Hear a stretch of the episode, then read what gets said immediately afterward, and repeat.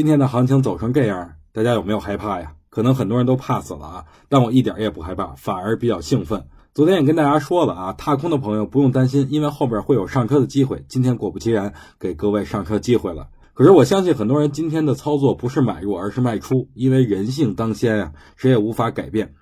其实啊，大家不难发现啊，自打刘士余就任证监会主席以后呢，指数一直运行的非常平稳。就此呢，党报也刊登了表扬刘主席的言论。所以说，大家所希望的大涨不复存在，同样大跌也不会再有。指数未来也会平稳的向上运行，因为还有很多新股等待上市当中啊。IPO 提速关键就是在指数是否能保持平稳。